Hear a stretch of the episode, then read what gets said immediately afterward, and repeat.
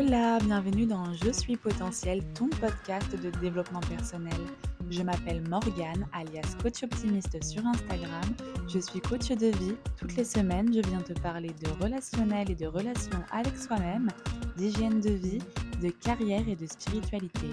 Je te partage des clés d'épanouissement personnel, mon cheminement et l'évolution de mes réflexions liées à la connaissance de soi. Je crois que nous pouvons tous potentiellement être pleinement épanouis dans nos vies. Tout est de libérer notre plein potentiel. Bonne écoute Hola, j'espère que tu vas bien. Aujourd'hui, on va se parler de la singularité qui pour moi est notre plus grande force. Donc, je vais t'expliquer pourquoi je vois la singularité comme notre plus grande force. Je vais également te donner des tips pour essayer de capter ta singularité à toi. Et pour ça, je vais me prendre moi comme exemple. Comme ça, par la même occasion, tu pourras un peu apprendre à me connaître. Donc déjà, pour définir la singularité, pour moi, c'est vraiment tout ce qui constitue quelqu'un.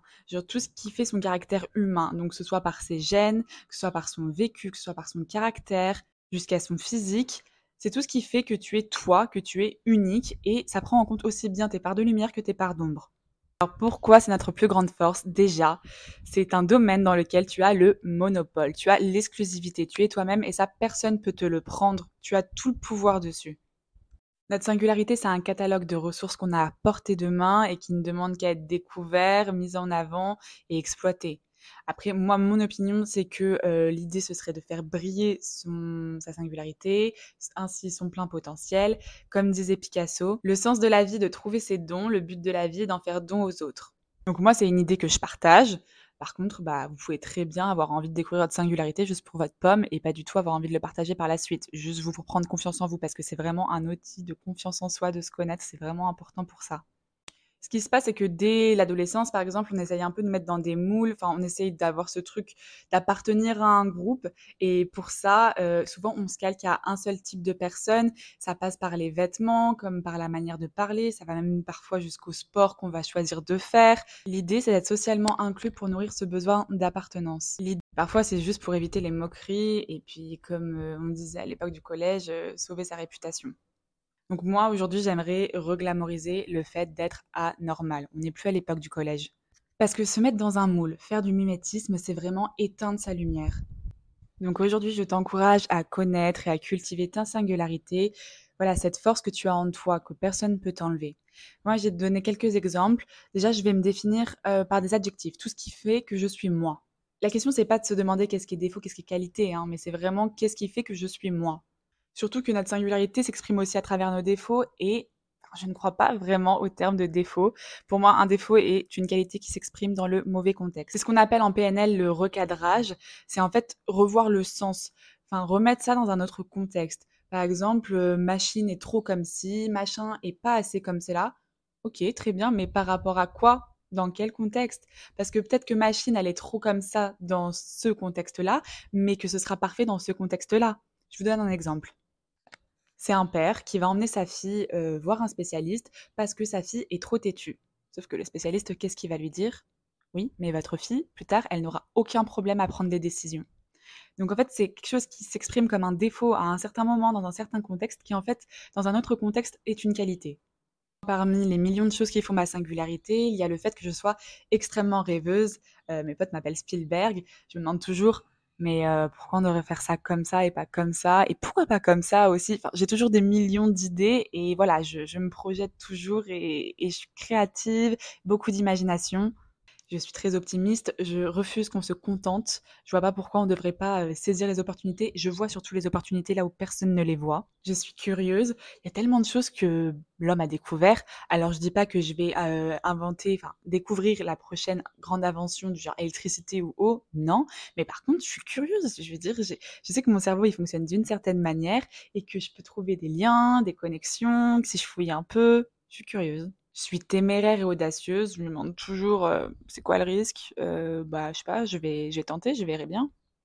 Je suis ce qu'on pourrait appeler rebelle. En fait, je refuse que parce que pour machine ça se passe comme ça et que machin a dit ça, bah du coup moi ce soit ma réalité à moi. Enfin, toi c'est très bien si ça fonctionne comme ça pour toi, mais moi ce sera différent parce que je suis différente. Donc euh, chacun sa manière de voir les choses, chacun sa vie, me dit pas quoi faire. Ce qui donne aussi un caractère bah, bien trempé et une femme affirmée. Ce qui donne. Je suis également très douce et bienveillante et j'ai beaucoup d'amour à donner aux personnes qui savent titiller ce côté-là de ma personne. Je suis égoïste, euh, je me fais passer en première, je suis ma priorité. C'était pas inné chez moi, je l'ai beaucoup travaillé afin de me donner toutes les chances pour réussir dans ma vie. Et ça, encore une fois, dans un certain contexte, ça peut être vu comme un défaut et dans un autre, ça peut être vu comme une qualité. Je suis impatiente et intolérante avec le rythme. J'ai besoin de dynamisme, je veux que ça avance. Je suis drôle, j'exprime ma créativité à travers mes jeux de mots et j'assume pleinement ma personnalité tranchée, ce qui a le don de faire rire mon entourage. Surtout que comme je suis très expressive de visage, je vis vraiment ce que je raconte ou ça part souvent en, sketch. Je suis solaire, j'adore sourire et particulièrement aux autres. Surtout j'ai conscience de ce que ça provoque chez les gens grâce à ce qu'on appelle les neurones miroirs.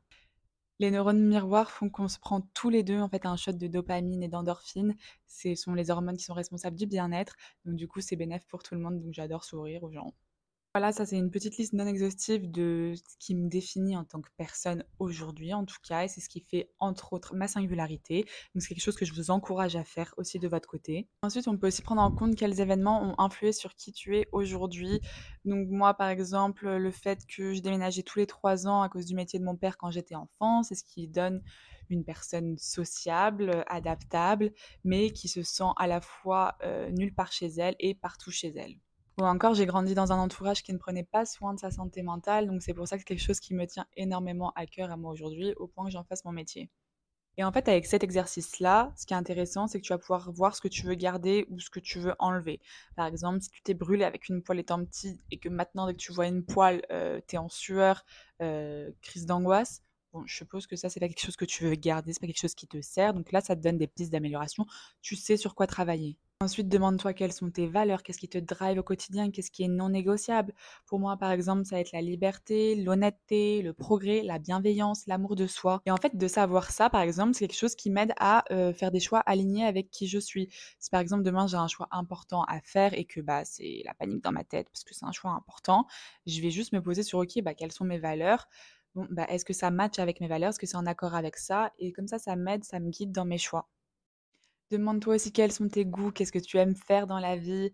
moi, j'aime faire rire et rire, euh, j'aime me maquiller en fonction de mon humeur, m'habiller en fonction de mon humeur, j'aime faire du sport, j'aime explorer, découvrir, j'aime apprendre et j'aime apporter de la joie et de l'espoir autour de moi.